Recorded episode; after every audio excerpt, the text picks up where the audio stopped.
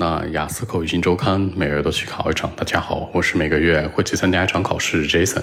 今天和大家分享讨论一下关于输入不够多，口语能否上六点五分的那些事儿。我们主要呢看三个维度：第一是解决你听力的问题，尤其针对 Part One 和 Part Three；第二呢是解决现有词汇表达的问题，流利度。第三呢是升级词汇和句型。先来看第一个维度，关于解决听力问题。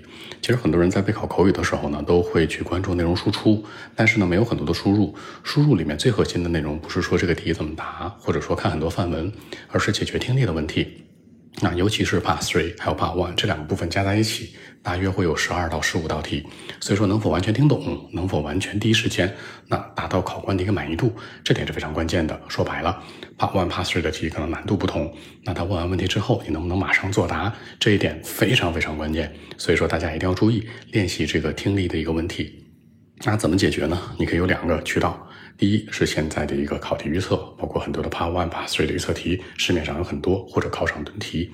第二呢，就是雅思剑桥官方五到十五当中，它有口语的套题，那些提问方式大家一定要用。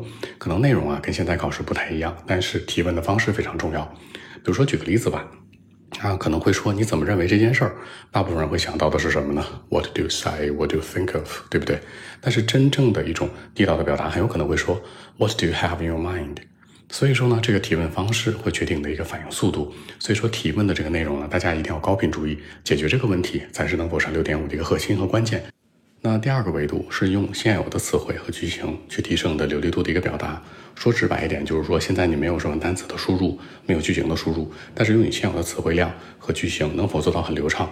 如果不能做到很流畅，就不要去背太多的词和句子，先用现有的词去进行一个升级和表达。说白了，你用现有这个能力去提升流利度，可能句型比较简单，词比较简单，但是能够和考官进行流利的对答，非常非常的顺畅。这个环节是非常关键的，但很多人往往忽视这个环节。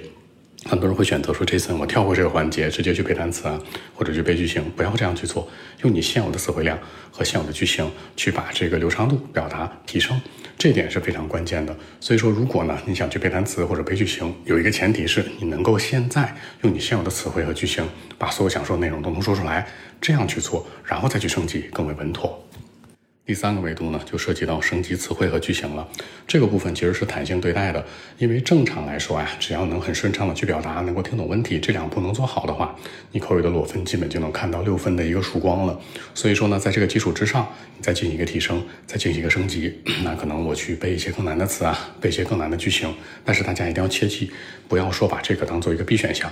很多人会选择说，我第一步先去背词和句型，不是这样的。你要先去进行听力的练内容升级的练习方方法。包括能听懂问题，然后用现有的词和句子去进行一个输出，跟考官进行一个表达，这两者做好了，再去升级词和句型，可能更为稳妥。